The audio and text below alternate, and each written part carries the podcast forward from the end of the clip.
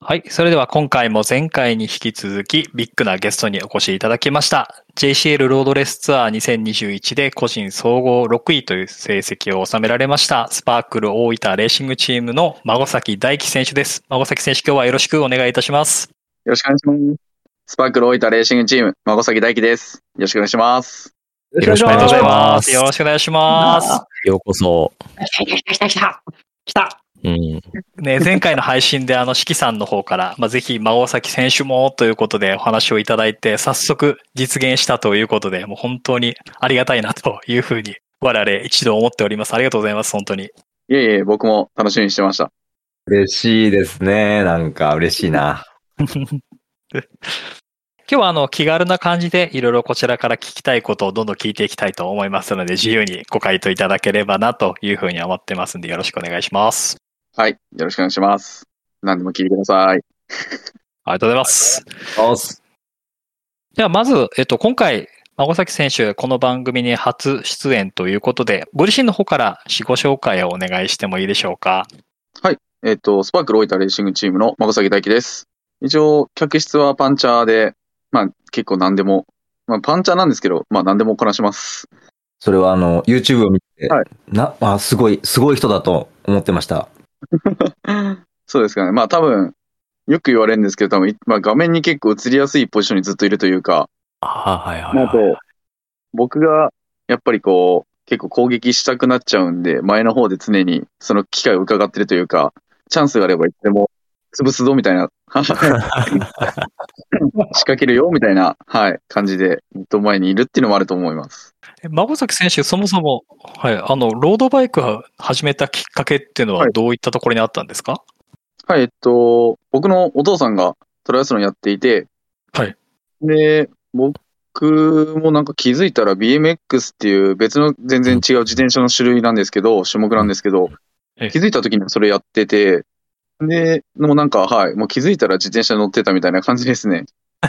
なるほど。やばい、なんか。はい。気づいたらっていう、もう、身近にあったって感じなんですね、自転車が。そうですね。身近にあって、本当に気づいたら乗ってて。うん。なんでまあ自分も最初はそんな本気じゃなくて、週末の土日にお父さんと一緒になんか遊びに行くみたいな感覚で、自転車乗りに行ったら、なんかいいとこ連れてってもらって、なんかいいの食えるみたいな感じではいはい乗っ。た感じですね。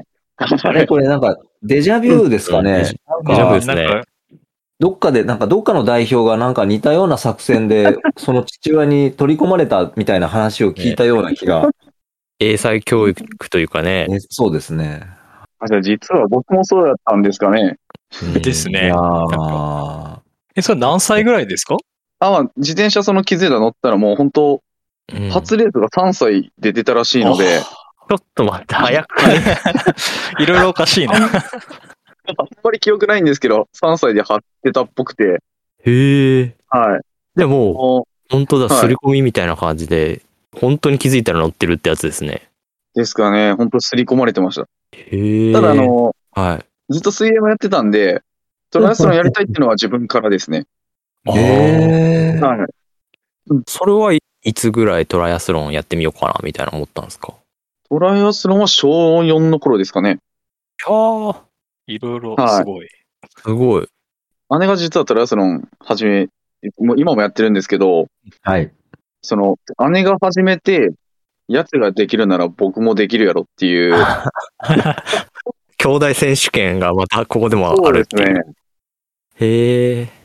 まあ、それもあって自分からトライアスロンやりたいって言いましたね。そっか。さやさんもね、言ってましたもんね。なんか、兄ちゃんができるんやけど俺もできるやろみたいな感じで。ね。チキさんがインターハイ勝ったら俺も勝てるっしょみたいな感じで始めたみたいな。そうですよね。いや、なんか、どっかでそれも聞いた話だなと思いながら。ま あでも最後もしっかり勝ったんですけどね。うんいやいや似、た者同士が集まるチーム。集まるんですね。境遇まあファもッションのチームなんで。ファッション。素晴らしい。なるほど。いいなはい。素敵っすね。うんいいな。で、そのトライアスロンから今、そのロードレースの方に興味を持ち始めたのはいつ頃だったんですか、もう意外とすぐで、はいうん小5か6年ぐらいにずっと、やっぱ夏休みツール・ド・フランスを見てまして、お家で。お素敵。その時の、やっぱあのー集団の速さとか、あの、異次元な奴らの強さにびっくなんか、すごい憧れましたね。で、たまたま、はい。僕実家が大阪なんですけど、はい。はあの、ツアーオブジャパンっていう日本で一番大きなレジレースが、ちょうど堺でやっててはいはい生で見に行って、そのテレビで見てた映像の世界がそこにあったみたいな。それで一気になんかもう自転車に引き込まれましたね。あれですね。休む暇もなくコンテンツがどんどん与えられてって、ハマってったみたいな感じなんですね。他のことを考える余地をんなくし、なくし、うん、なかったじゃないですけど、外乱なく自転車にスムーズにはい。埋まってったっていうか。そうですね。まあやっぱ一番楽しかったのが自転車でもありますね。うん。一応なんか一瞬自分の頭の中水泳の選手もちょっと一回思ってることあったんですけど、はい。ほうほうほうやっぱ競泳めちゃくちゃしんどかったんで、練練習、僕練習嫌いなんですよ。あそもそも。本当に？そうなんですね。なんでその、週末の親父と遊びに行くみたいな、その自転車も、ああ、その、ご褒美があか。るからやるみたいな。基本的には僕から練習行かんよ、みたいな感じだったんで、ああ、えはい。もう天才肌ですね、完全に。えあ、確かに。に。うんいやいやいや、全然、然。ちゃんと高校生になってからはもう練習漬けですよ、もうあああそうもちろん。えっと、小学校5年生、高学年になった時に、その堺のレースを見に行ってから、ロードレースの方にっていう時には、水泳はやめずにいられたんですか？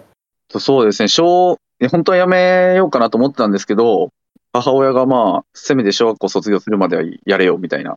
ああ、よくあるやつだ。はい。一応、その競泳も、小4の時から初めてその全国大会 JOC に出れるようになってたんで、はいはいはい。その、そこまでやったんだから、ちゃんとそのせめて、区切りとして小学校まではしっかりや、やりなさいって言われて、じゃあもう最後まで頑張りますってことで、小6までしっかりやりました。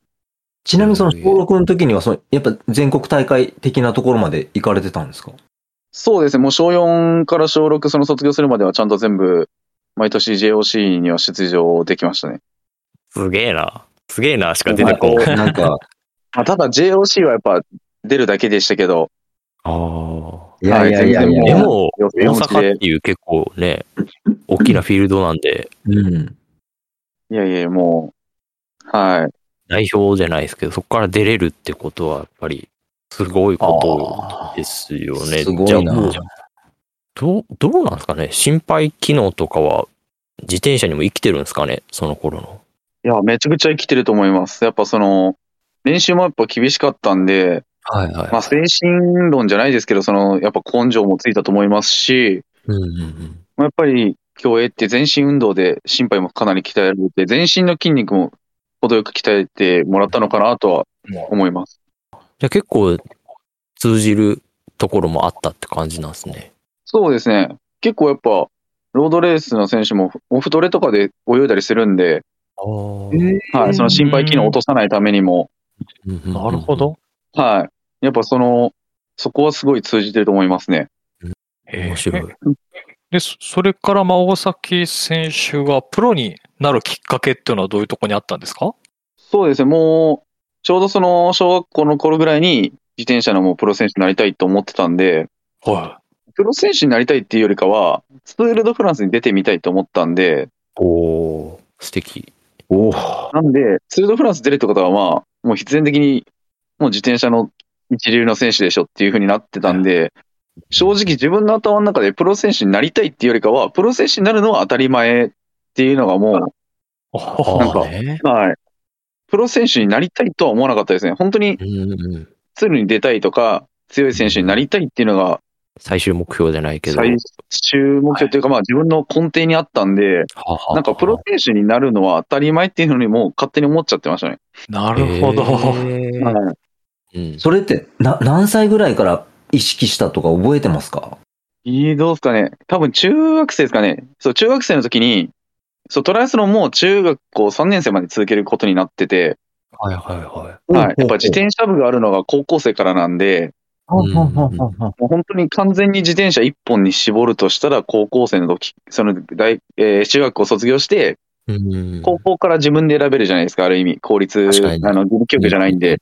はいはいそのタイミングで、もう自転車のために生きていくって決め、決まったんで、まあ中学校3年生までトライアスロンやるかってことで、そのトライアスロンもずっと一応、はい。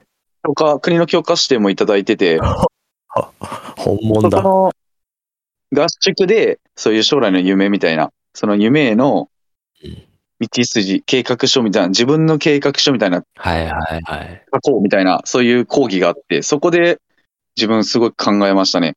そこら辺じゃないですかね、うん意識してたのは、やっぱ今、自分のその人生計画といいますか、自分を作ってるのはそこが大きなポイントじゃないですかね。うーん。はあ。なんだか、すごい。うん。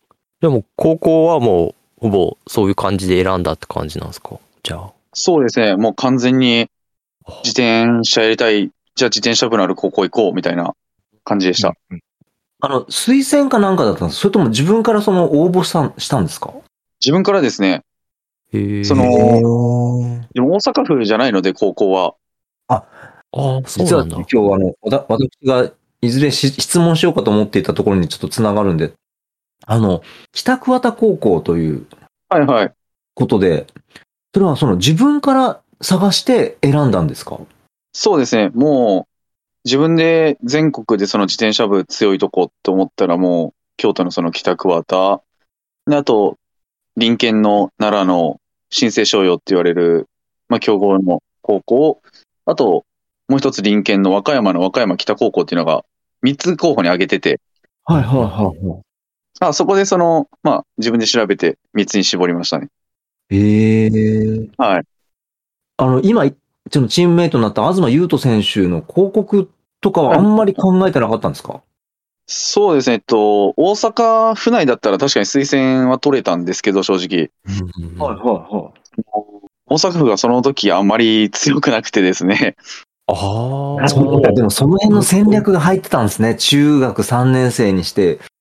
そうですね。やっぱりまなだ、まだまだ自分で自転車競技に無知だったんで、うんうんうん何も知らない自分が何もし知らないというか、まあやっぱりその強い選手が出てるところって何かしらそういう教え方というか何かしらそういうノウハウ、そうですね、ノウハウが絶対あると思うんで、行くならそういうとこだなってすごい思ってたんで、なるほどまあ確かにそうですね。強い奴らがいるところは強くなれるみたいな感じになりますもんね。そうですね。まあやっぱりあとライバル関係っていうのは絶対生まれるんで、うんそこに揉ま揉まれたいなっていうのはありましたね。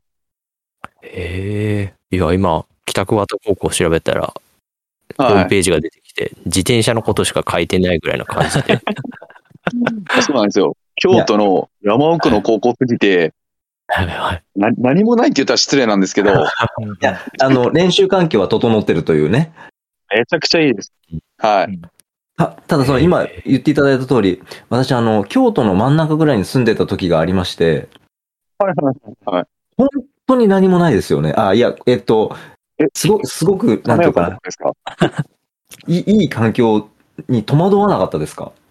そうですね。自分はやっぱりそのトライアスロンの影響で中学の時からもういろんな、まあ水泳も含めてですけど、いろもういろ全国いろんなところに遠征行ってたんで、そのなんだろう。僕、地元感っていうのがなくて、へえ。えはい。なんか、自分の地元、まあ大阪なんですけど、帰った時はやっぱ地元って感じはするんですけど、なんかそこまでなんだろう。地元にこだわりじゃないですけど、地元っていうのがすごいなくてですね。はあはあはあなんかすぐ馴染めちゃいます、どこでも。うんえはい。なんで、あ、いいとこ来たなと思いました。めっちゃ練習できるし、高校も選ぶ際に、まあ、同じ全部強豪校だったら、どうせやったら面白いことを学びたいなってことで、北方は林業があるんですよ。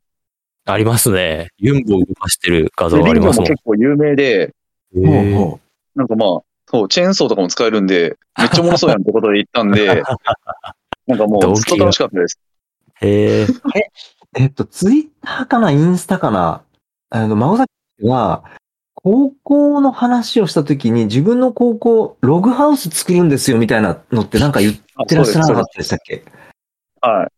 ログハンって言って、は木から木、あの、山から切ってきた木を自分たちで加工して、ログハウスまで建てちゃいます。あ、本当だ。へ僕も建ててましたた。ら書いてますね。はいい。そうなんですか？うんうわーかっけえ。その、勉強したくなかったんで、もう、はいはいはい。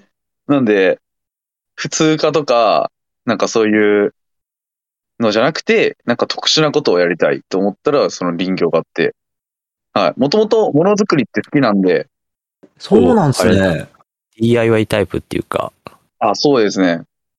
なるべくちょっとなんかこう、自分でやってみようみたいな感じになるタイプなんですね。ああ、いいですね。クリエイティブというか。物を作ると言っても、家を作るとはちょっと思ってなかったので、今びっくりしてます。実際僕もあんなガチのログハウス作るとは思ってなかったですね。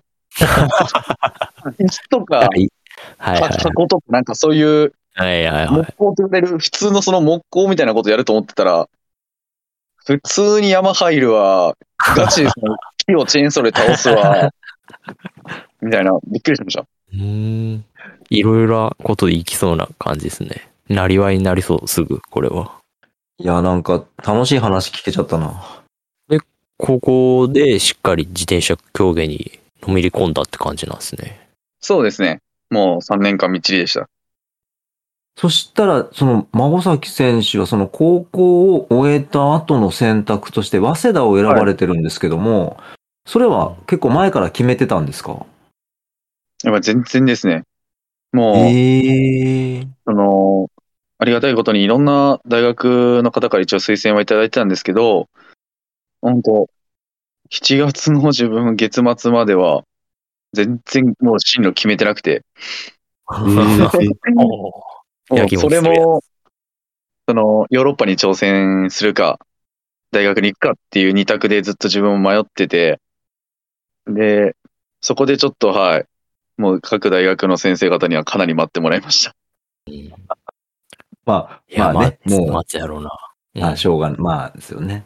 でも、そのな中でも、その、早稲田を、に早稲田に絞ったっていうのは何かあるんですか？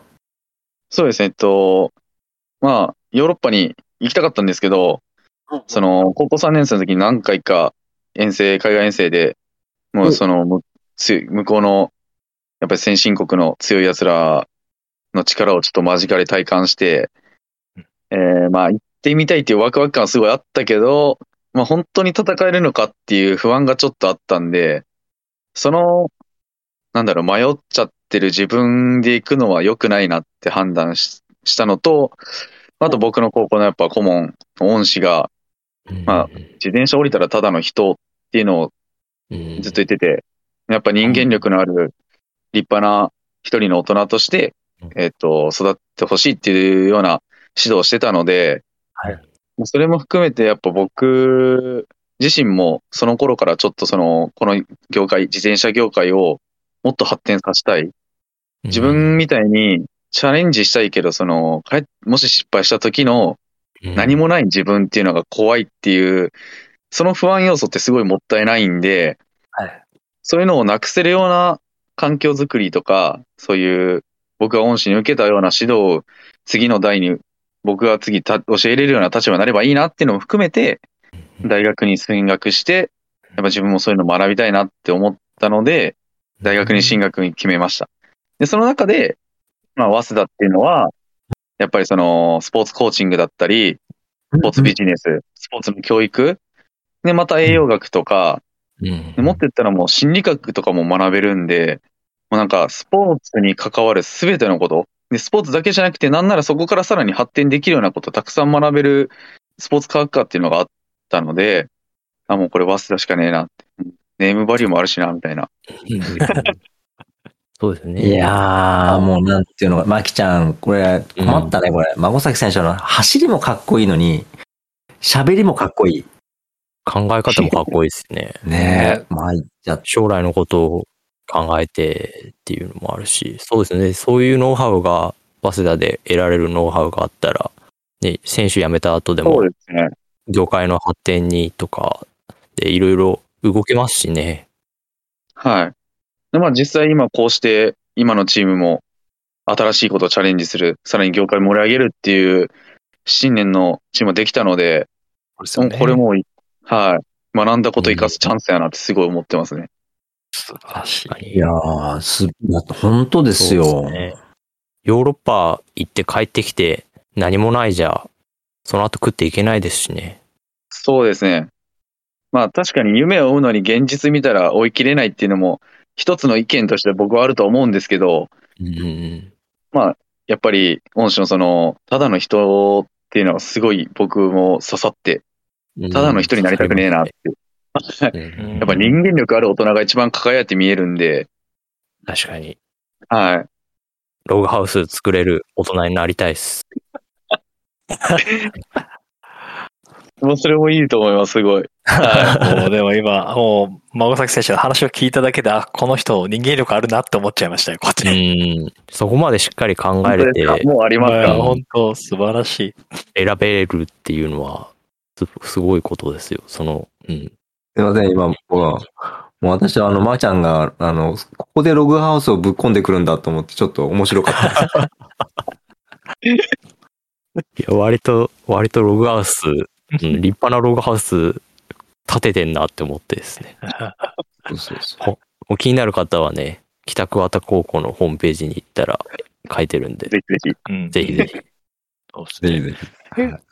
で、早稲田大学を卒業されて、チームブリヂストンサイクリングに入ったということですよね。そうですね。ここはどういうきっかけだったんですか？えっと、まあもともその学生の3年生の頃にちょっと、そのビブリヂストンの監督ともともと僕知り合いで、ちょっとその、走ってみないっていうようなお誘いがあったんでえ、で、まあどの道僕は、その大学で学んでる最中も、とりあえず、まだ僕は指導者じゃないなっていう、うん。まだ選手第一線でやりてえなっていうのはすごいずっと持ってたんで、でチャンスがあればいつでも海外、まあとりあえず学ぶことは学んだし、いつでも海外行くぞっていう意識はあったんでええ、もうそのお誘いにはもうすぐ飛びつきましたね。で、うん。そのままありがたいことに契約してもらえることになったんで、卒業後も BS に進撃進学しんじゃなくて、普通に BS にうん。所属することになりました。所属。はい。あ、じゃあ、大学の頃から、ブリヂストンサイクルと、こう、い行ったり来たりじゃないですけど、そうですね。もう大学4年生の1年間はもう本当にずっと育成契約みたいな形で。うんはいうんササワディもそんな感じでしたよね、そう確か。です。沢田もそうです。沢田はもう大学3年生からなんで、一個違いですかね？一個違いですね。あ、そしたら、えっと、BS の時にはもう結構顔はずっと合わせてた感じなんですか？そうです。もう高校の時から沢田とはずっとその高校のナショナルチームでもずっと一緒だったんで、へえ。もう10年はいかないけど8年、9年ぐらいの中じゃないですかね。ほほほ。ああ、そう。で僕、さやさんともそうなんですよ。へえ。さやさんが僕の1個上で、あはいはいはだから高校の時から一緒で、で、特にあの、大学のアンダー23のヨーロッパ遠征の時は、でアンダー23って2ヶ月ぐらいヨーロッパ行くことがあるんですけど。もうずっと僕、さやさんと部屋一緒でした。へえ。へえ。二人で叩いて被ってじゃんけんぽんしましたからね。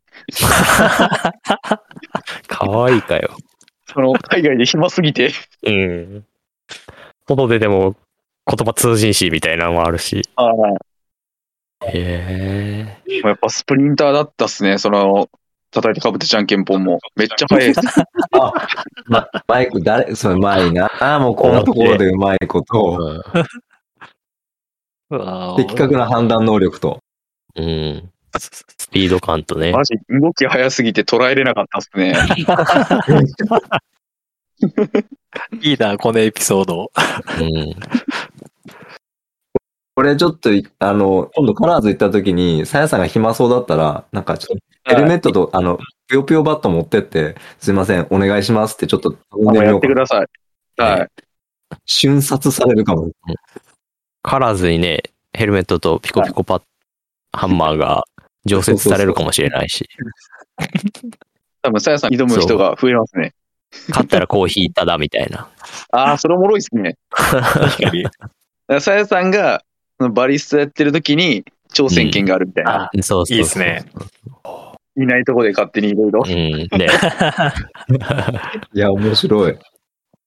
そっか、じゃあ結構、カラーズの、カラーズじゃないや、スパークルのみんなとは顔なじみだったんですね。そうですね。まあやっぱりあと、まあ業界的にもやっぱまだまだ小さいんで、ああ、そっか。結局、やっぱ高校生の頃ぐらいからし、やっぱもう強い選手はそのまま上がっていくことは多いっちゃ多いですね。うん、うん、うん。まあでもその中でも特に仲いい、仲良かったメンバーがたまたまというか、運命というのか、はい、集まってます。いやーうんで、インスタとかね、ツイッターとか、あとホームページとかいろいろ見ても楽しそうですもん、なんか。うん。で、あの JCL のね、表彰台のね、あのトーテムポール撮影とかも見てても、なんか楽しそうだなと思って。雰囲気いいですよね。雰囲気、そう、雰囲気。ますね。はい。まあ自分もなんかもう部活の延長上みたいな感じですもんね、感覚的に。ああ、それ感じる。はい。ちょっと男臭い感じじゃないですけど、なんかこう、和気あいあい感まあみたいなのがそうです。ね。はい。はい。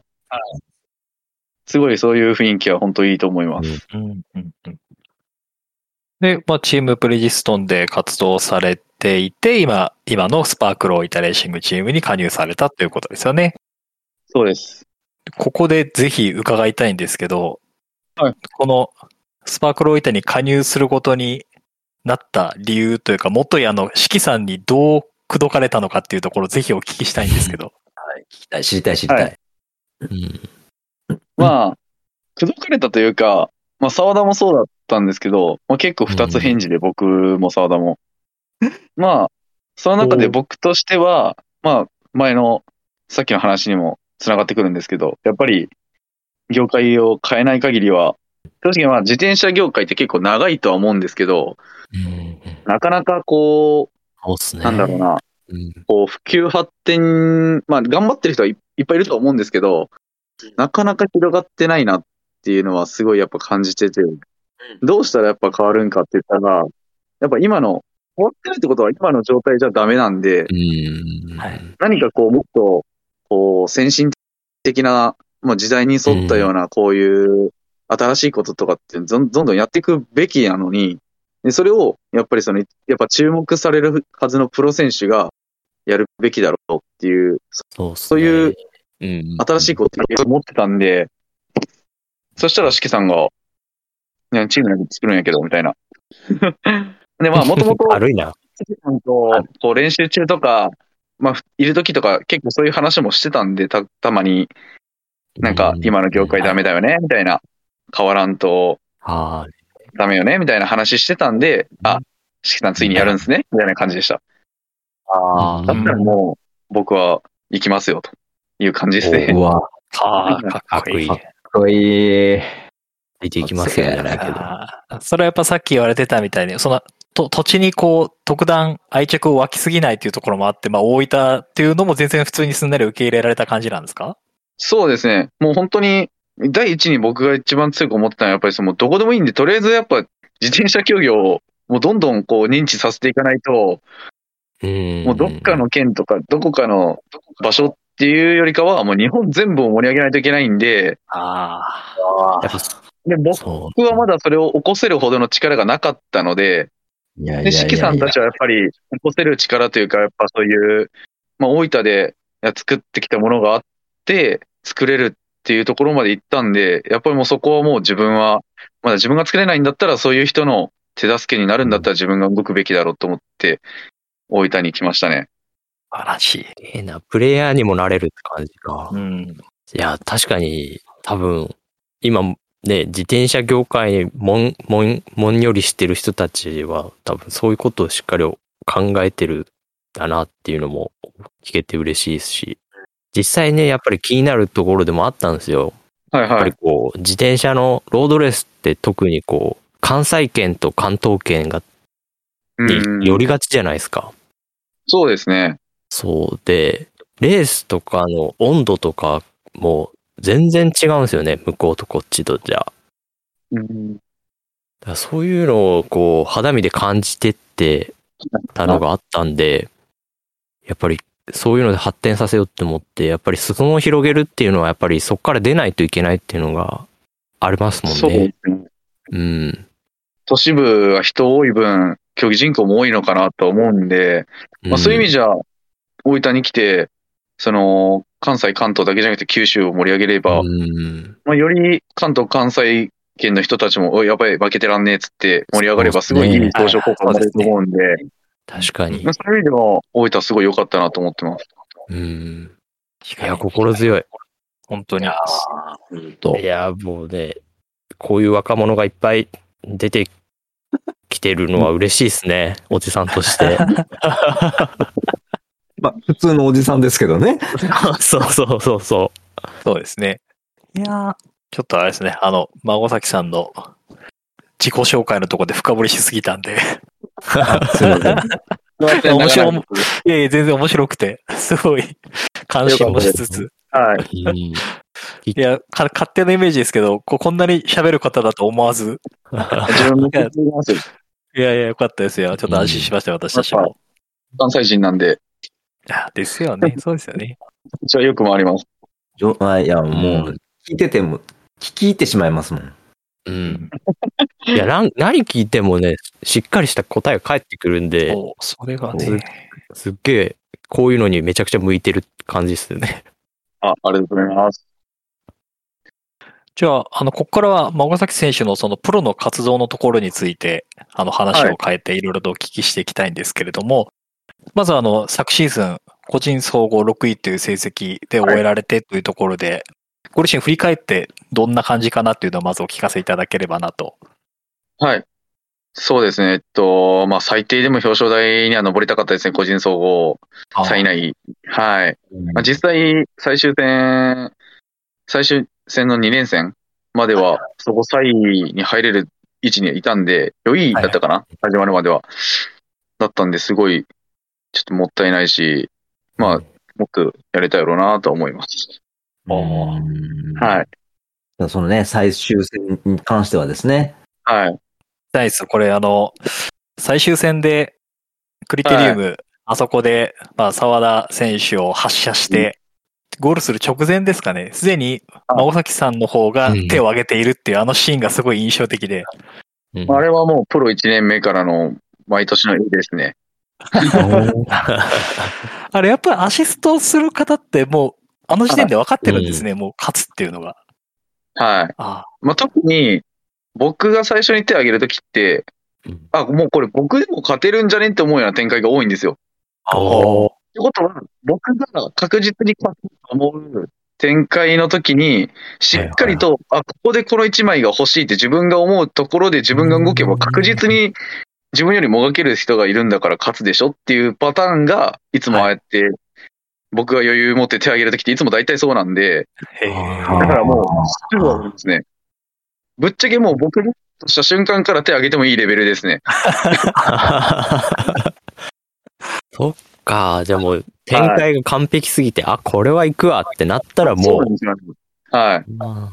僕個人でも、大体トップ10にそのままなだれ込める展開が多いんで、確かにもう足のまま足緩めてもって感じですもんね。全然いける時もありますし、あ、もうこのまま自分我慢してたら、まあ、ワンツーは無理でも、ワンスリーかを、まあ、酔い声ぐらいには潜れんじゃないと思うんですけど、うんはい嬉しすぎて先に手挙げちゃうんですよね。我慢できなくなっちゃったって。はい。あ、なるほど。な以前、四季さんにその辺の話を伺ったときは、その後ろのスプリンターがもう発射した時のその速度とか、まあそのオーラみたいなので分かるって言われてたんですけども、今回はこのクリテリウムに関しては行く前から分かってたっていう感じなんですね。そうですね。もう展開ですよね。うんあと、まあ、やっぱオーラとかもやっぱありますよ。雰囲気と。あー集団の雰囲気ですね。はい。あやっぱり、型がハマってるチームはすごい、行くぞ行くぞみたいなオーラ出てるし、ちょっと崩壊気味のチームとかは、まずいってなってるのを肌で感じるというか、はい。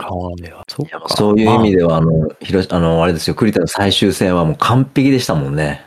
そうですね。もうめちゃくちゃちうちのチーム枚数揃ってましたし、うんもう流れももう、ああ、ありがとうございますっていう流れだったんで、うん もう、はい、みたいな。そうですあね。の、移籍されてしまいましたけど、あの、宮崎選手にはいラスト1周で、孫崎選手が、はい。引きなさいっていう、その、ハンドサインを見せた後、はい、僕行きますみたいなのも、全部、YouTube で全部見れてて、はい楽しかったです。ああ、よかったです。あれも、やっぱ、まだまだ1年目で、うんああいう展開を経験したことなかった選手なんで、まあでも強いんで、行きたい行きたいみたいな、行きますよみたいな感じだったんですけど、もうずっと抑えて抑えて、まだまだまだみたいなうん。他にも行ってもう、はいっつって飛んできましたね。ね。そっか、そっか、そっか。そういう感じで、後輩の面倒も見つつなんですね、レース中も。うん。まあそうですね、まあ面倒見つつですけど、まあそれがチームの動きでもあるし、はい。うん。まあ、サッカーの司令塔とかとしてはやっぱり司令塔的な存在は絶対、僕らも団体競技なんである意味、そうですね。個人だけど、うんうんうん。はいそういうのが必要なんで、孫崎選手、単体でも結構スプリント強いですもんね。うーんまあ、そうですね。自分は全然、高校の時は自信あったんですけども、大学の時から全然もがけないけど、なんか、多分、ごまかすのがうまいのか、もがけるように思われてるんですよね。ああ、いやいやいやいや。でもなんか、うん。僕印象的だったのが、大分でレースあったじゃないですか。あの、はいロードレースの方、クリテリウムじゃない方の。あここで集団で、あの、あ、そう、マンセボ選手が勝ったレースか。で、あの、集団で、集団のトップで入ってきて、はいはいはい。うそんってなりましたしね。そうそうそうそうそ 強って思って。はい。でもあれ、シンプルな、純粋なスプリントでもないんで、ああ、そうですね。なだれ込みスプリントみたいな感じですかね。なんかあれ。まあ、どう上り、結構上り系のスプリントですし、はいは。スプリンターが結構残りづらいというか、結構サバイバルな展開ないうんでしたね。からのもがきになるんで、はい。僕そういうのめっちゃ得意なんで、ああ。かクラシックレース向きっていうか、あ、そうです、そうです。クラシック向きですね。うん。なんで僕、甲子園生行ってる時とかも、あの、パルルーベとかのああいう石畳系のクラシックレースめっちゃ得意で、はい。すごい、マジで何でもできるな来。ましたね。へえ。う。あ、もう石畳って本当石畳じゃないですか。はい。日本の石畳じゃないですからね。漬物石みたいなのが転がってる感じなんで。はい。壊れそうな感じになりますからね。そうそう。、はいや、もう、いや、あれを走れる日本人っていうのが普通に信じられんっていうか、すごいですね。あれいけちゃうのがすごい。マウンテンの経験ですかね。昔あの。バイクコントロール、さ昨今騒がれてるバイバイクコントロール力。コントロールそうで。すね。ええなんかそういうのめっちゃ得意でした。はい。ちょうどその、まあ尾崎選手の客室的なところの話になったんで、はいまあこの番組が初心者向けというところもあるので、あんまりこう聞き慣れない、そのパンチャーという客室、うんうんはい。このパンチャーっていうのはぐどういう足の質を表すんですかね？はい、えっと、まあ、簡単に言ったら、まあ、名前の通り、パンチのある走りができる、まあ、攻撃系の走りができる選手ですね。はなんで、まあ、一人で、うん一人でその攻撃仕掛けて逃げを作ったりとか、ええまあでも後半までしっかり温存しつつ、後半にバチンでこう、勝負決めに行ったりする、もしますし、い。はい。はい。で、まあ、根底にはやっぱオールラウンド。うんあ全体的にまあ、それなりに走りつつ、そういう攻撃、自分から動けるような選手のことですね。あ、なるほど。アタックのキレがすごかったりとか。そうですね。ちょっとだからスプリンター要素を含んだオールラウンダーってイメージですかね。うんああ、なるほど。はい。ああ。なるほど。なピュアなかなか。スプリンターほどもがけないけど、ええもがけるから攻撃できるとも逆に言えますし、うん。はいああ、そこがね、ロードレースの面白いところですね面。白いところですね。なんでまあ、その客室的にも、だから僕がその集団の位置取りのする位置っていうのは、繋がってくるっていうのもありますね。僕が前に行ったら、いい逃げがあったら全然飛びつくよっていうプレッシャーもできますし、いつでも攻撃も仕掛けるよっていうプレッシャーになるんで、前にいるだけでも。そういう意味でも、そういう位置取りって僕はやっぱ前にいることが多いと思います。うん。確かに。いや、前にね、一ドルことも結構大変なんですよ。うん位置取りも僕めちゃくちゃ得意なんで、ああやっぱりそうか。はいあの、位置取りね、得意な選手ってやっぱりバンクバイクコントロールうまかったりとか、周辺の視野が広かったりするんですよね。いや、その、やっぱり、一般的に初心者だとよく聞くのが、このオールラウンダーとか、クライマーとか、スプリンターっていうこの3つはよく聞くんですけど、うん。ねこのやっぱ。ロードの世界き知ってくるとこのパンチャーとかルーラーとか、あんまり聞き慣れない言葉が出てくるので、ありがとうございます。そのパンチャーっていう客室の特徴っていうのは、これ、シンプルな、その3、3つの客室に分かれないというか、うん。もう本当、確かに。いろんな、いろんな種類というか、いろんなタイプの選手がいて、はい。ポケポケモンみたいにいろんな属性あるみたいな。ああ、そうですね。本当じゃんけんの種類が多い感じですよね。うんまあでも、だからこそ逆に戦略の幅が広がって面白いんですけどね。うん。なるほど。いや、パンチャーって、だ、誰だろう？サガンとかパンチャーになるんかな？そうですね。意外とスプリントって言われてるんですけど、意外とパンチャー寄りで、まああとアラフィリップとかですかね。ああ、そうですね。ジュリアンアラあーフィリップ確かに。確かに。まあ、最近のね、何でもできる系の選手は、パンチャーみたいな感じがありますすそうでねね。。うん。アラフィリップももともとクライマーだったんで、うん。はそれがちょっとスピードついて、うん。ちょっともがけるやんってなって、あんな感じになりましたね。そうですね。アラフィリップもね、昔ね、シクロクロス出身なんですよ、あの人。あ、らしいですね。そう。だからやっぱり、結構、ああいうバイクコントロールうまかったりとかはい。するっていうところは通じてくるっていう。荒城幸也選手とかもそうじゃなかったっすっけ？パンチャー。そうですね。ゆきやさんも、どっちかというとパンチャーになると思います。はい。うん確かに。結構す、ゆきやさんスプリントもあるんで、まあ実際世界選手権で6位から日本人最高位うん。出してる時ストラリアのも、はい。カベンディッシュが勝った時かな、スプリントで。やし、ツールのどっかのステージでもう一回、3位かな、入ってますよね。うん。あの人はもうね、客室嵐をゆきらって感じですもんね。なんか、まあ確かにそう言えますね。ね、逃げも打てるし、ステージレースのね、牽引役もできるしっていう。そうですね。ルーラー的なことしてますもんね、たまに。そうそうそう。で、ステージレースのこう、エースのね、ボトルっていうか、エースの最後らへんまで残ってるみたいなのもあったりするし。うんヨーロッパ間の時、ボクレールのために登り引いてましたもんね。そうそうそう。去年もね、ジロかなんかの時に、ずーっと、その2位になった選手のアシストみたいなことしてましたし、女房的なこともできるみたいな感じ。いや、本当そうですね。客室荒城幸也ですね。そう。いや、でもね、孫崎選手もね、結構ね、今、そういう雰囲気出てますもんね。何でもできるっていう。うん。必殺仕事にみたいな感じじゃないですか。かはい、そうですね。よく言われてますね。もう、ファン、ファンの方がうまくいってくださって。うん言えてみようやなって思いましたもん、あれ。うん。客客室、孫崎選手。確かに。何でも屋さんって言い方してるかもしれないですけど、まあ、何でもこなせるっていう意味でいくと、まあ、前回出ていただいた住吉選手も、その辺の位置にって言われてたんで、そうですね。そういった方が2人になるっていうのは、チームにとってすごい心強いんじゃないかなっていうふうに。いや、本当強いですね。住吉さんもめちゃくちゃ位置取りがうまいんで、はい。その、まあ、やっぱり二人で位置取りできるのってかなり強いですし、ね、週、やっぱりその、何でもできる選手が二人ってことは、二人でその、分散して動くことができるんで、はい。よりそのチームの他の選手を温存できたりとか、有利な展開を作りやすいですね。すごい。来年楽しみやな。来年楽しみ本 はい。僕もすごい楽しみです。うん。当ですよねそう。2022年、まあ来年とかも今年ですけど、はい。ママトリックスパワータグが JCL に、はい。いや、そうなんですよ。やっぱちょっと警戒するもんですか？いや、めっちゃ警戒してますね。あまあでも、僕的には嬉しいんですけどね。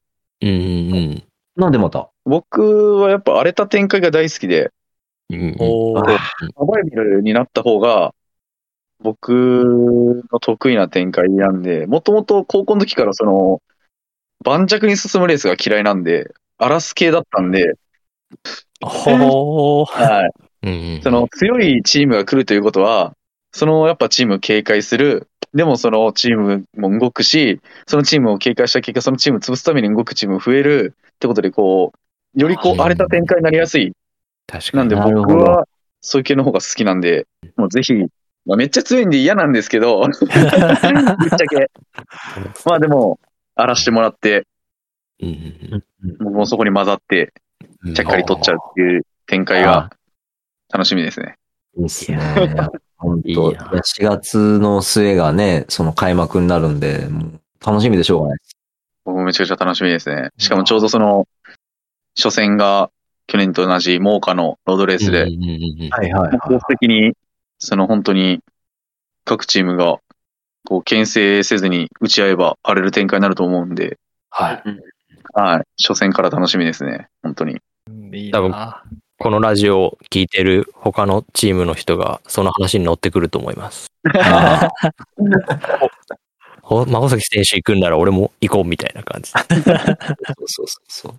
僕でも結構そういう作戦考えたりとか、謀略考えるのめっちゃ好きなんで、ああ。全然聞いてもらってでも、即座にその場で考えて練り直して違うことをやったりするんで、全然いいですね。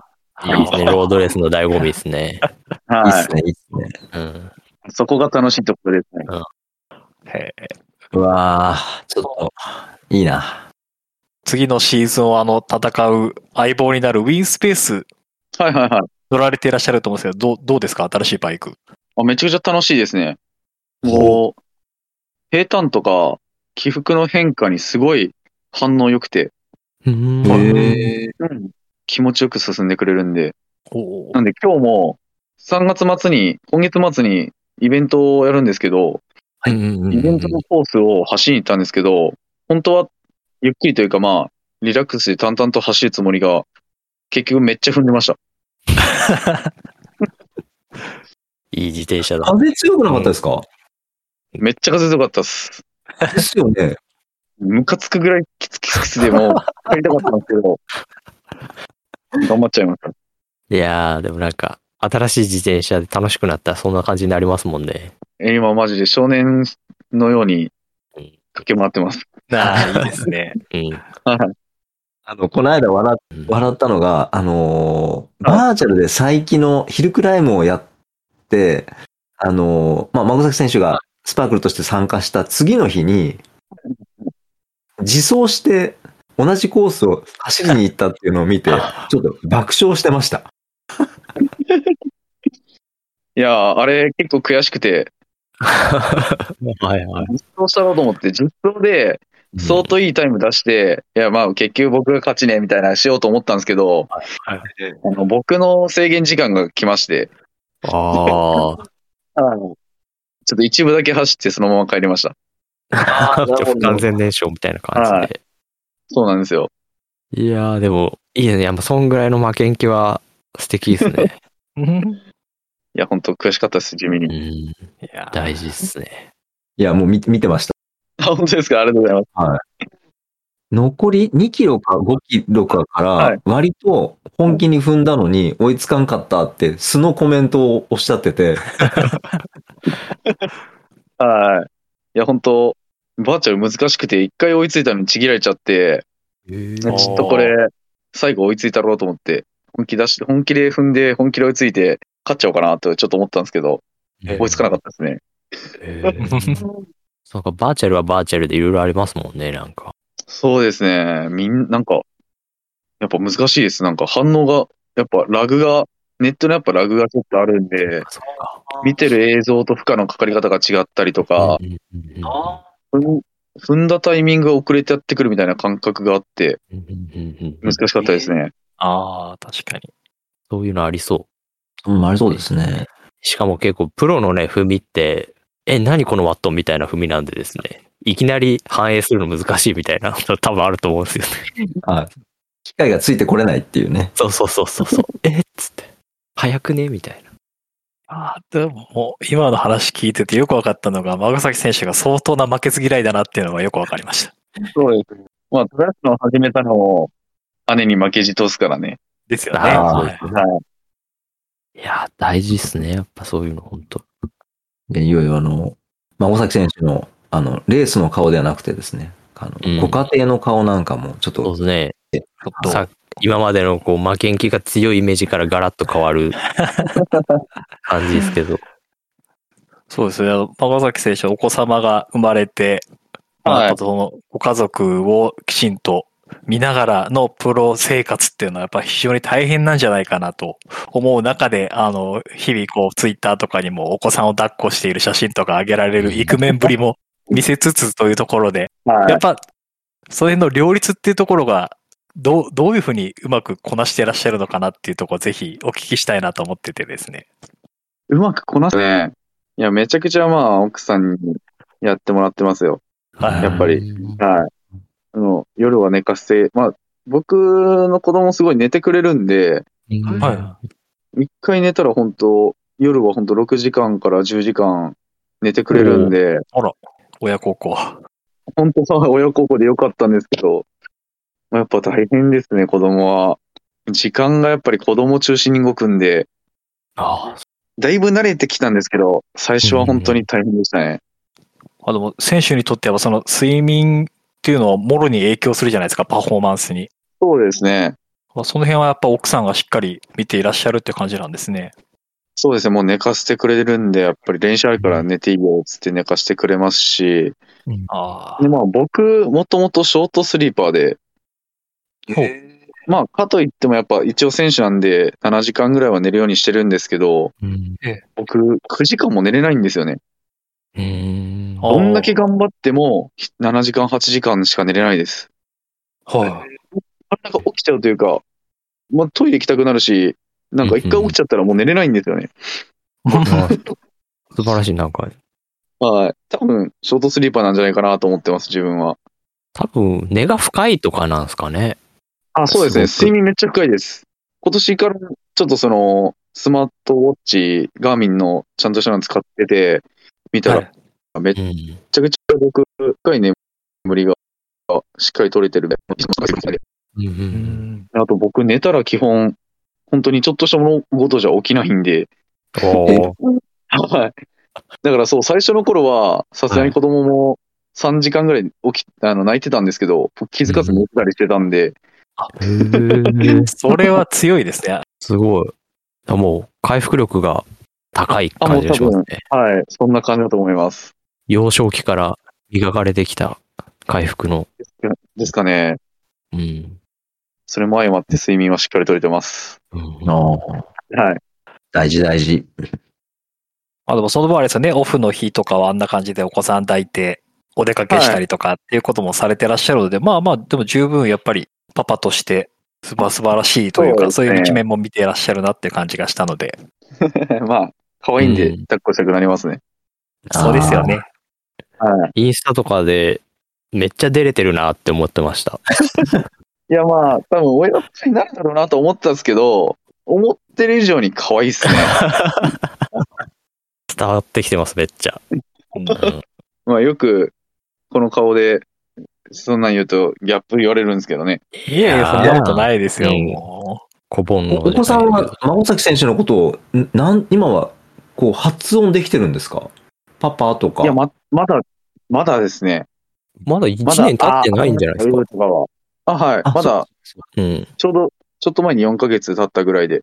ですよね。まだまだですね。でもめっちゃ表情豊かで、僕、僕が帰ってきたら絶対笑ってくれますね。えーああ。もう、認識はしてくれてると思います。おいやー、嬉しいですよね。で、親、親がね、はい表情豊かだと子供も表情豊かになるって言いますしね。ああ、じゃあ、僕がもっと顔作ってったら、そうそうすそう。ごい いろんな顔ができるんですね。直直髭が生えてくるかもしれないですね。早い早い。はい、ははいはい。そうですね。まだラジオ聞いてる人はよくわかんないと思うんですけど、今我々カメラをお互いの顔を映しながらちょっと喋ってるところがあるんで。でも、なんか、孫崎選手すごい表情豊かだなっていうふうな僕も印象を受けたので、まあ多分それがお子さんに伝わってるんでしょうね。多分そうだと思います。じゃあ絶やさずに頑張って顔作っていきます。はいはい。ぜひぜひ。日常の話をちょっとお聞きしたいんですけども、あんことホワイトチョコがダメっていう発言をはい探して、探してきました。なんかきっかけあるんですか？ダメになっちゃったきっかけっていうのは。あんこは、あの、幼稚園の時のなんか、お昼ご飯の後のおやつ時間みたいな。はいはいはい、ありますね。て、そのおやつ食べないとお昼遊びに行けないみたいな。ちゃんとご飯とか全部食べきって遊びに行くっていう流れの時に、うん。なんかあんこのまんじゅうからなんか出てきて、遊びたいから食べたんですよ。なんかその時からちょっと苦手意識あって、でも遊べないから何とかして食べようと思って食べたんですよ。うんうん。そしたらすっげえ気持ち悪くて吐いて、へえ。そっからダメですね。えだからもう、トラウマみたいな感じですよね。トラウマっすね、完全に。トラウマもうでも、これ、あれじゃないかなって僕思いますけどね。はいお覚えていればあれなんですけど、それ幼稚園、その保育園か先生慌てませんでした？いや、慌てたんじゃないですかね。とりあえず、はい、僕はもう、その嫌なイメージしか覚えてないですね。うんもう完全にトラウマになってる感じですね。そうですね。大人になってもダメな感じですか？うん、いや、まあ、高いなら大丈夫なんですけど、はいはい。このまんですね。ああ、あえて選びはしないって感じですね。はい。うーん。最近やっと赤飯食べれます。ああ、はいはいはい。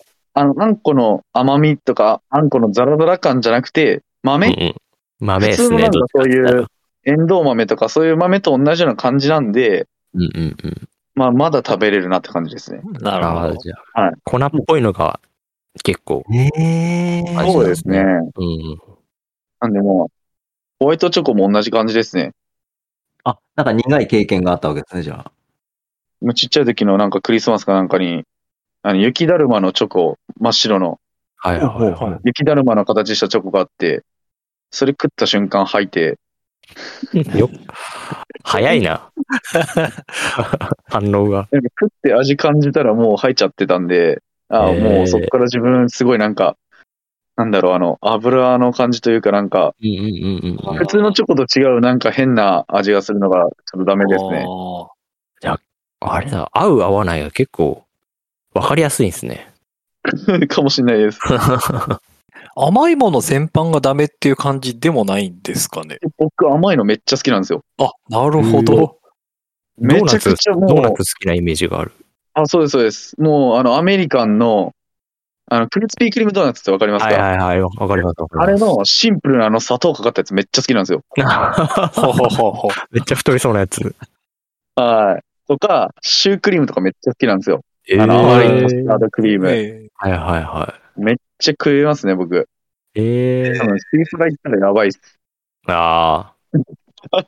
結構スイーツ好きな人多いですね、スパークル。シキさんも、ですかね。うん、パフェが好きっつって言ってあはいたし。はいはいはいはい。でも、四季さんとか量食べれないと思います。ああなんだって結構、はい。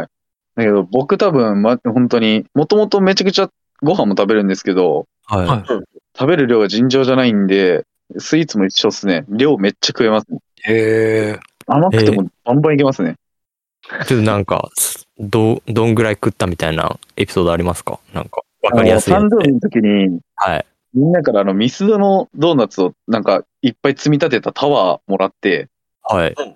だいたいみんなあの、ミスタードーナツのドーナツってあの、食べれて2、3個とかじゃないですか。そうですね。はい、で、もうなんか、甘くていいやってなるじゃないですか。うんうん。僕お腹いっぱいになるまで食べれますね。もう10個とか全然いけます。その時、あ誕生日の時にみんなで一応分けて、余ったやつ全部僕が食べたんですよ。6個か7個食べました。ええー、すごい。強い。なぁ。胃袋が強い。胃袋強い。甘いのめっちゃ好きなんで。じゃあもう、これを聞いてるファンの方は、孫崎選いや、手、本当そうです。はい。差し入れよなんか甘いものを、ぜひって感じで。ぜひ。まあ、できれば洋菓子になっちゃいますね。あ はい。まあまあ。和はちょっと、大体あんこがあるんで、あ、そうですね。もう最近見なくてもあんこあるの分かるようになってきたんで、マジっすか、すげえはい。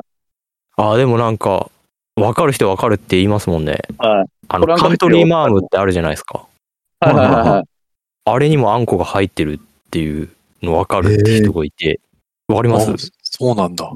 なんか感、じます感じます。マジっすか？でもあれは、まだ食べれます。ああ。チョコを、チョコを頑張って感じます。は チョコ寄りでね、はいセンサーをね、下のね。面白い。だから、はいはい、あれもバニラとココアあるじゃないですか。あります、あります。はいココアの方が食べれるんですよ。バニラはああ、食べれるんですけど、バニラの方があんこ感じます、めっちゃ。確かにあそうかえやっぱそうなんだ。面白い。はい。ちなみにね、カントリーマームね、今、チョコまみれっていうのがあるんですけど、あれおすすめです。あれ食べたことありますね。あれうまいですね。チョコブラウニーみたいな味なんですけど。そうですね。なんかチョコケーキのような。そうそうそう。っていうお菓子トークが花開く。いや、まさかこの話でこんな盛り上がると思わなくて。ただでも、さすがにスイーツはシーズン中はめっちゃ控えてます。うんああ、はい。体重管理とか、やっぱしっかりするんですね。あ、もう僕はめっちゃしてますね。はい、シーズン中、まあシーズンオフはもう、一回体を大きくするためにも太ってああ、はそっかそっか。気にせず食べてるんですけど、まあそのためにもやっぱ大学で学んだんで、栄養学を。あああ、でかいなしっかり活かしてます。そっか、もう自分である程度判断できるんだ。そうですね。まああと、その、プロになってから栄養士のはい方とかとこう、教わる機会とかあったんで、まあ、自分の体重と必要なそれぞれの栄養素の量とかも大体教えてもらったりして管理してますね。いやー、それができるのは強いなあの、関連してるかもわかんないんですけど、2021年のスパークルの創世期のメンバー紹介の中で、孫崎選手がはい。トレーニングを記録して練習されてると。はいはいで、で、データ化してるっていう話だったんですけども、どんなことを記録されているのか、すごいちょっと興味が湧いて、これから速くなりたいな、強くなりたいなっていう人が、まあ、いる人に向けてなんかこう、あ、まあ、基本的なことで言うと、まずここから始めてみたらどうみたいなのがあれば、ちょっと教えてほしいんですけども。そうですね。やっぱり今の時代はぶっちゃけもうパワーデータの時代で、心拍ってやっぱりその日の調子とか体調で大きく変わっちゃうので数値。パワーは絶対変わらないんですよね。自分の人うん出せる出力っていうのは調子悪かろうが良かろうが出せる量っていうのは決まってるんで、やっぱりそのパワーで、パワーメーターを持ってる方はもうパワーを中心にメニューを組んだ方が強くなると思います。でそこでやっぱり間違っちゃいけないのが、そのパワーに固執しすぎて、そういうデータばっか見ちゃう、データ人間になっても良くないんですよね。はいはいはい。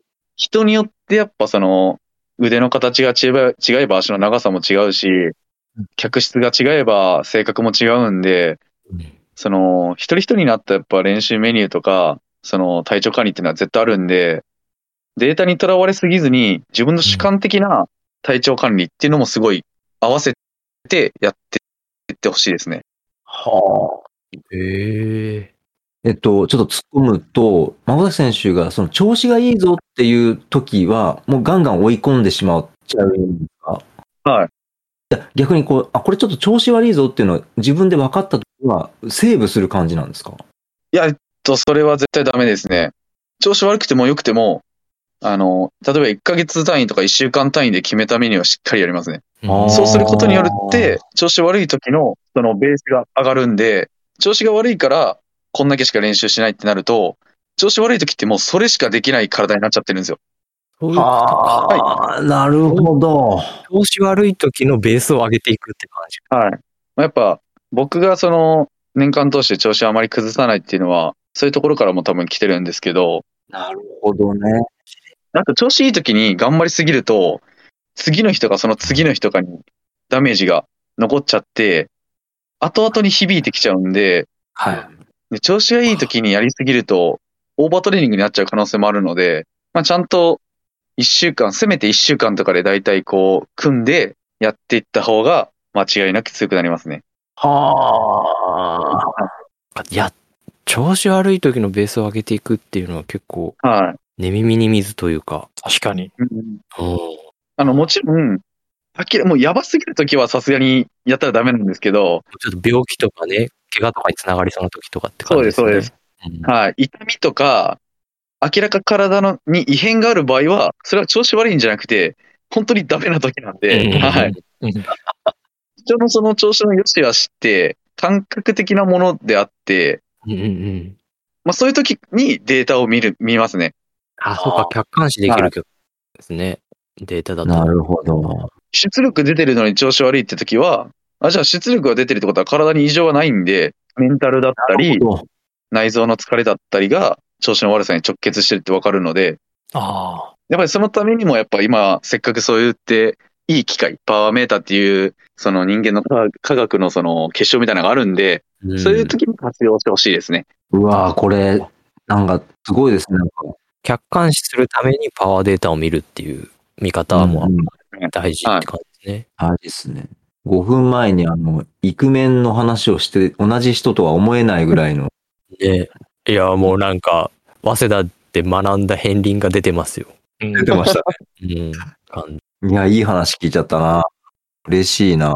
そういうこと求めてる人結構多いそうですもんね。うんうんうんホビーレーサーとか。はい。まあ、特にやっぱ今の高校生ってやっぱネットで全部情報集めれちゃうんで、あもデータ主体になっちゃってる子結構多いんで、あー、そう。うんはい。ちょっとそれが僕は、引き算ができてない子が多いっていうか、そうですね。もう本当データとらわれすぎて、この数値出さないと弱いみたいな。ああ。あでも実際のレースって数値だけじゃないんで、うん、もちろんそうですね。はい。そこを間違っちゃわないでほしいなと、本当最近僕も思います。うんねあ。いい話聞いちゃったな。いや、これを聞いてる若い子は、ね、いそそうですね。気をつけながらって感じで。はい。とかまあ近くにそういう子がいれば、さちょっと軽く、はい、うんうん言ってあげてほしいなと思います。なるほど。いやー、ラジオやっててよかったな。ねでもパーメーターってやっぱ高価じゃないですか。だからやっぱ元を取ろうっていそううですね気もしちゃうんでしょうね、みんな。はいはいはい。そうなんですよね。パワーデータはちょっと高いんで、なかなか難しい人もいるとは思うんですけどね。まあでも、も、僕、まあ特に若い子だったらね、いいコンポ、まあいいパーツとか、はいちょっと高いオイルとかよりかは、そっちに使ってほしいですね。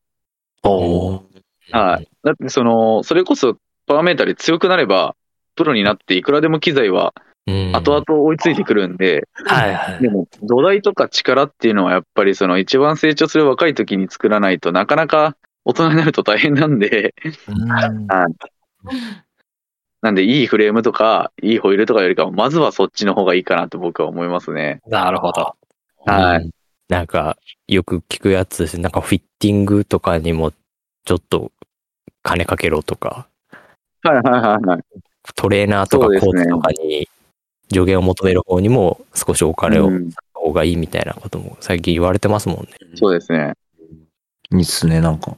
まあ、そんなそのデータを元にしたトレーニングをされてると思うんですけども、孫崎選手自体は、そのレースにおいて、チームの戦略もあるとは思うんですけども、個人的には、価値を取りに行くタイプなのか、価値を取らせに行くタイプなのか、これどっちなのかなっていうのを聞きたくてですね。いかがでしょうか？あ、面白い。僕どっちもですね。うんおー展開によるってことですか？はい。いつでも僕狙ってますし、うんそれこそ昨シーズンのその宇都宮クリテリウム、うん。うんうんうん。あの時も雨で何が起こるか分かんないレースですし、まあ基本的にクリテリウムではやっぱりうちは、さやさんだったり沢田っていう絶対的スプリンターがいるんですけど、はい。レースって何が起こるのか起こるか分かんないんで、序盤は逃げが決まったらもう僕めっちゃチャンスなんで、うん。はい。なんでもう基本的に僕レースの本当終盤まではずっと僕狙ってます。なんでその、さっき言った宇都宮クリテリウムも、うんあの、ラスト一周で僕と沢田二人揃って、沢田のレースだったけど、沢田がこけて、僕が一人だけになっても、多分折れなかったというか、まあ狙いにすんなりこう切り替えれたっていうのは、まあもともとずっと僕は勝利を狙ってるんで、そのなるほど。ほど。根本的な上というか、勝利への、があるからじゃないですかね。ありがとうございます。なんかもう、今日もいっぱいね、うん話聞いちゃったな。嬉しいな。ですね。ただもちろんそうやってあの、あくまでチーム競技でもあるんで、えだし、チームメイト、まあ、他のチームが勝つより自分のチームが勝ったことも絶対嬉しいじゃないですか。はいはいはい。やっぱりその圧倒的スプリント持ってる沢田とかさやさんの展開になるときは絶対もう勝たせに行くし、確かに。なんで僕はどっちもですね。ああ。うんありがとうございます。次、あの、今年 YouTube でまたレース見るときに、はい。今こんな気持ちで走ってんのかなって勝手に感情移入させていただきます。はい。もう僕は基本的にずっと勝利狙った位置で動いてると思います。うんうんうん。本当最変わるときは最後の最後ですね。うん。はい。ある程度展開決まっての時ぐらいですね。うわぁ、ちょっと早くレース見たいな。はい、始まらんかなって。そうそうそうそう。すいません。いえいえ。面白いですね、でも。さや選手、それから、あの、サード選手の名前が出てきたんですけども、あの、これもまた個人的な質問なんですけども、カラーズで、孫崎選手にお目にかかった時に、気安く話しかけることがちょっとできなかったんですね。はいあの、お声かけして良いタイミングとか、なんかこんなことしてるときは声かけないでねみたいなのってあるんですか？基本的に僕いつでもいいんですけど、なんかあの、機材触ってる時とかは、はい。ちょっと対応が難しい時はあるかもしれないですね。まあでも、その話しながらいじれる時もあるんで、おはい。まあ基本的には全然大丈夫ですね、いつでも。自分で機材いじったりするんですか？ね結構いじったりしますね。やっぱ最低限の知識は持ってるんで、うんおやっぱ何かね、練習中とかトラブルあったら自分でやらないといけない時もありますし、はいまあ、そこは最低限は持ってるんで、まあちょっと。調整ぐらいだったら自分でやりますし、ははは。はい。それでちょっとなんか、こう結構慌ただしくというか、うん。いじってる時は、はい。まあそれはさすがに、多分まあ普通にパッと見明らかこれ喋れるって言ってなさそうやな、みたいな。はい。思うんで、はい。そうっすよね。はい。そういう時以外は全然いつでも大丈夫ですね。たまたまこの間伺った時に、あの、シュウヤさんと、すごくなんかこう、笑顔で話してはいるんだけども、二人の目線がずっとはい自転車を見てたんですね。で、その、その関係性がすごくこう、絶対入っちゃダメだという気になって、なんかこう、どどうしていいのかな、声かけたいけど、どうしようみたいなのが、二人とも熱いオーラを背負、まとっていたので、ちょっとね。声かけられませんでした。確かに、周也もあれかもしれないですね。パッと見は僕と同じ系統かもしれないですね。話しづらいというか、なんか、集中してやってる時オーラみたいな感じですかね。そうなんですよ一緒かもしれないですね。まあでも、周也も僕も、多分、たわいのない話というか、普通に機材の話してただけだと思うんで、うんなるほどそういう時も基本的には大丈夫じゃないですかね。うん 多分あの、入られて困るような時とかは多分裏入ってると思うんで、ですよね。うんはい。聞かれちゃ困るじゃないけ事務所とかに入るんで、基本的にああやって店内とかにいるときっていうのは、まあ、やっぱあくまでお客様の方たちに僕らがやっぱそういう、ね、ファンの方とかともそういう接する機会を作ってる場なんで、うんうんうん全然、はい。基本的にあのカフェのところに僕らが行くときは大体ウェルカムですね。うんよかった。じゃあ次伺った時は、あの、また声かけチャレンジいたします。そうっすね。声かけられるまで僕からは声かけないですね。お、そこがまたいいところです。試されるっていう。はい。頑張ろ めっちゃオーラ出してくれるに失礼かもしれないですけど、スーパーサイヤ人みたいな感じになっとったりして。今来んなよみたいなオーラを出すみたいな。ええう。無理じゃないですか。今日の話を聞いた感じだと全然柔らかい方だなっていうのがよく分かったので、なんかより話しかけやすい感じになりましたね、これから。よかったです。うん。まあ、いつも言われますね。初対面の人には、最初絶対話しかけられないっていうふうに。で も話したら意外と普通のやつやったみたいな。そうそうそう。ちょっとあの、親近感が湧いたので、もうちょっと突っ込ませていただくとですね、はい。あの、全国回られてた、あとはもう海外の遠征とかも行かれてたと思うんですけども、人には言っていない、孫崎さんスポット、お気に入り、かっこ大分県、もしくは全国規模があれば、教えていただければなと思うんですけど。あ、聞聞いてみたい。には言ってないスポットは、は結構自分あんま人が通らない林道とか、ほう。おなんか、無に、無になって淡々と踏めるような道は結構全国いろんなところにありますね。全国っていうかまあ、そうですね。まあ大体よく住んでた大阪とか静岡とか大分の、まああの、僕結構探検とかも好きなんで。こうノーメニューでただ淡々と走るときとかはそういう気になった道とか探検しに行くんで、そういうところで見つけた、こう人は嫌いかもしんないけど僕は好きっていうような林道みたいなとこ行きます。いええ面白い。それ自転車で行くんですか？歩いて行くんですか？や自転車っす。歩けないです。あ先週 あるあるだ。その車とかのドライブも好きなんですけど、あ。なんだかんだ自転車って道選ばないじゃないですか。うんはいはいはい意外といろんな道走れちゃうんで、あで、まあもともと僕やっぱマウンテンとかやってたんで別にどこでもあ苦じゃないんで、はい。時期にグラベルとか生えそうな感じがしますけど。いや、グラベルめっちゃ、だからまあシクルクロスめっちゃやりたいんですよ。ああ。おーなんか、やってくださいよ。なんか九州シクロクロスってあるんで。はい得意な気がするんで、うん。まあ、トトラソンでランもやったし、うん。はい。なんで、いつかはやりたいと思ってます。オフ、オフトレーニングみたいな感じで、はい。いいっすね。数レース出てみるみたいな。それを、さやさんが実況で YouTube 配信してほしいですね。サイさん、コーヒーの話しかしないんじゃないですか？途中から。どういう偏見だ、それは。いや最初は楽しんでやるけど、飽きてきたらコーヒーの話するかもしれないですね。ああ、そういう感じですね。見えないところに行ったらコーヒーの話になるみたいな。はい。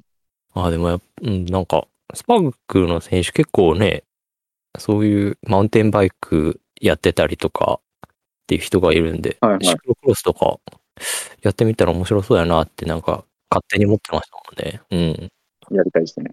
そうですね。もうあの、なんだかんだ2時間近く経とうとしてるということで、いろいろ喋りすぎなんですけど、話は尽きない。ええあのーまあ、孫崎選手からやっぱりその、次の2022年シーズンに向けたところのまず意気込みっていうのをぜひお聞かせください。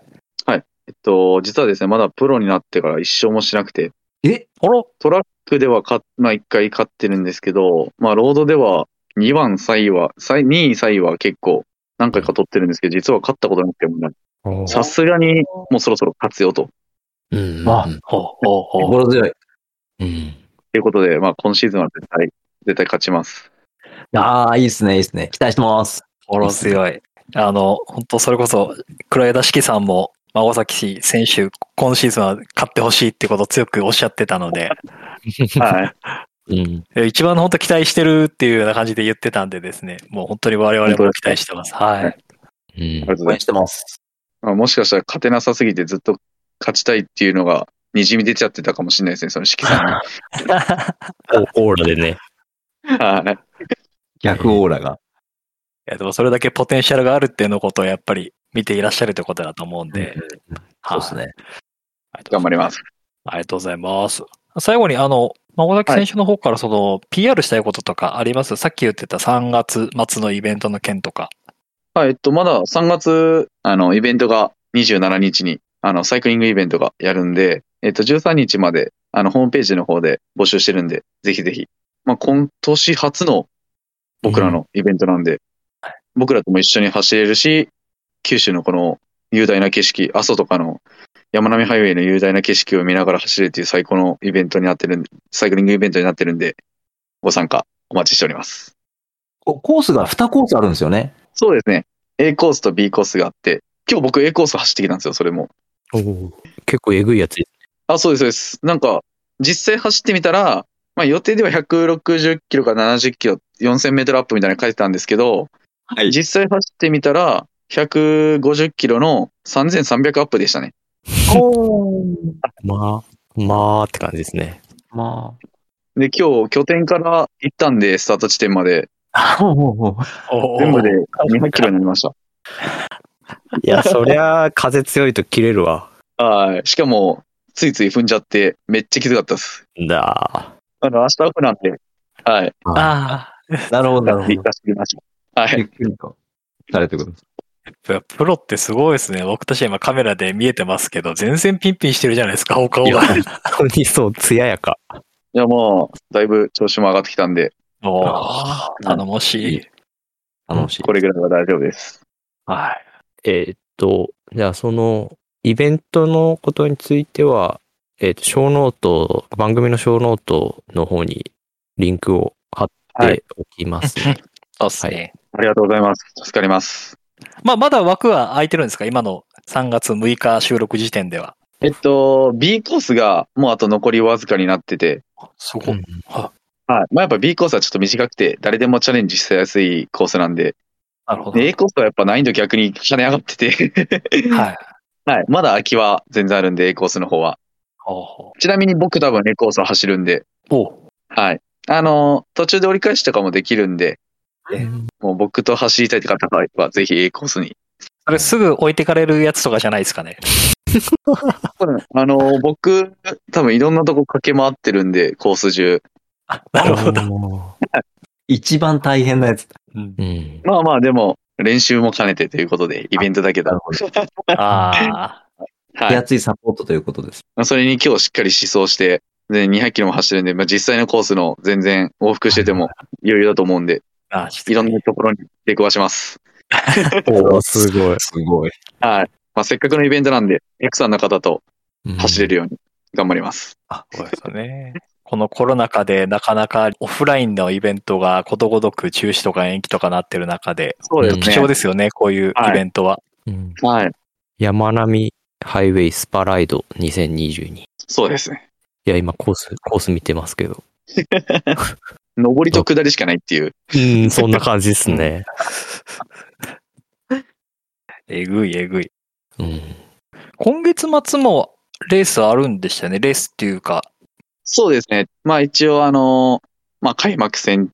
まあ JCL じゃないですけど、僕らシーズンの開幕戦としては、そのイベントの前の週の、と20と21の土日に両日開催で、クリテリウム選手権っていう、なんかもう、はい JCL とか JBCF とかそういったリーグの垣根を越えて、全国のプロチームと、あと、あの、大学生の学連から選抜されたメンバーが出た、出て出るクリテリウム選手権っていうレースを行きます。うんいや、めっちゃ楽しみです、これ。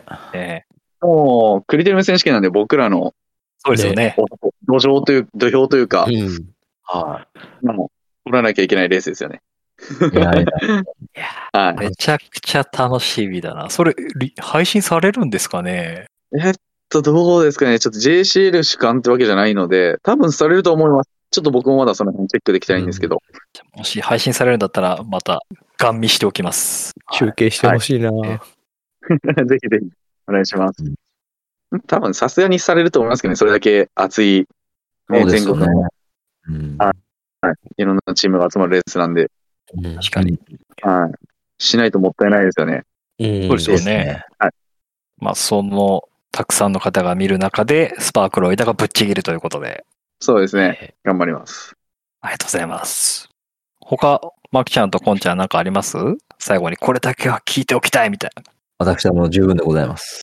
いやもうお腹、お腹いっぱいです。お腹いっぱい。はい。ありがとうございます。じゃあ、あの、収録2時間も渡っちゃって話もつけないところであるんですけど、この辺でお開きにしたいと思います。あの、孫崎選手、改めて、はい、あの、シーズン前というお忙しい中でご出演いただいて本当にありがとうございました。いえいえ、大丈夫です。またよろしくお願いします。まあ今回のエピソードでその、まあ、さっきご本人でも言われてたみたいな、あの、コアモテイメージみたいなのはいい意味で今日崩れたんじゃないかなというふうに思うので、皆さんもぜひ気軽に孫崎選手に話しかけていいということですので、まあでも実際現現場で会うとどうなるかわかんないですけどね。やっぱり雰囲気がみたいな。そうっす。面白い。面白い。あえてのね。という感じで、あの、まあ、孫崎選手ご本人もそうですけれども、まあ、それ以上にまあチームとしての今シーズンのご活躍をダンシング FM メンバー一同、あんまりリスナーも含めてですね、心からお祈りしておりますので、今。週も頑張ってください。ください。頑張ります。はい、ありがとうございます。では、ここでエピソード58終わりたいと思います。それでは次回エピソード59でまたお会いしましょう。バイバーイ。バイバイ。